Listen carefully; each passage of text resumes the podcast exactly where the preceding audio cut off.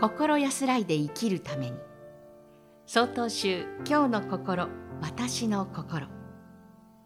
鳥取県智足院住職山崎千寛さんのお話です。思いは形で表現しましょう。亡くなられた方のご供養のためお寺の本堂で法要を行いました。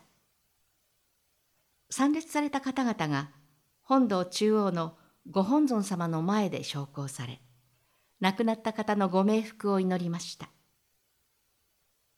すべてのご供養が終わり参列された方から声をかけられました。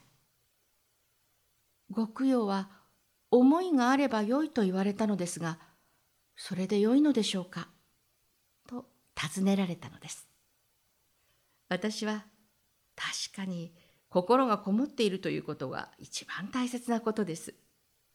せっかくご供養に来られても、合唱の形も頭の下げ方も、まるで友達にでもするかのように軽く挨拶をされている方を見かけます。大切なことは思いを形で表現できるようになることです。思いを形で表現できるようになると、仏様にもお招きいただいた方にも心が伝わると思いますよ。とお話ししました。話を聞いてすぐに実行することは難しいのかもしれません。まずは亡くなられた方に感謝の気持ちを込め、合唱し、挨拶をされてはいかがでしょうか。と話しました。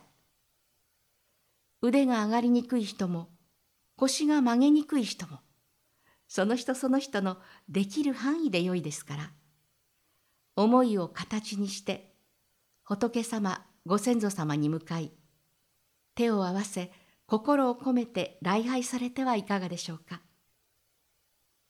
形に表せば思いをきれいに表現できます。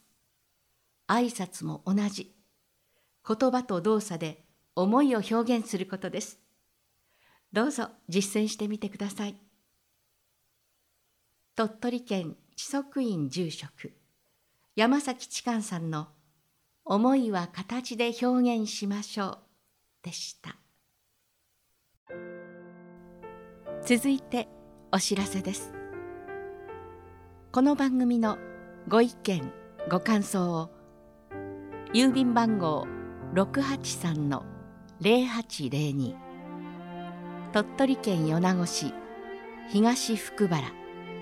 1-1-22-402曹洞宗中国管区教化センターまでお便りをお寄せください。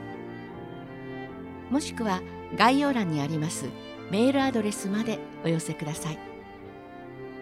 お寄せいただいた方にはこの番組の冊子「今日の心私の心法話集」を差し上げます。この番組は曹洞州中国管区教化センターがお送りしました。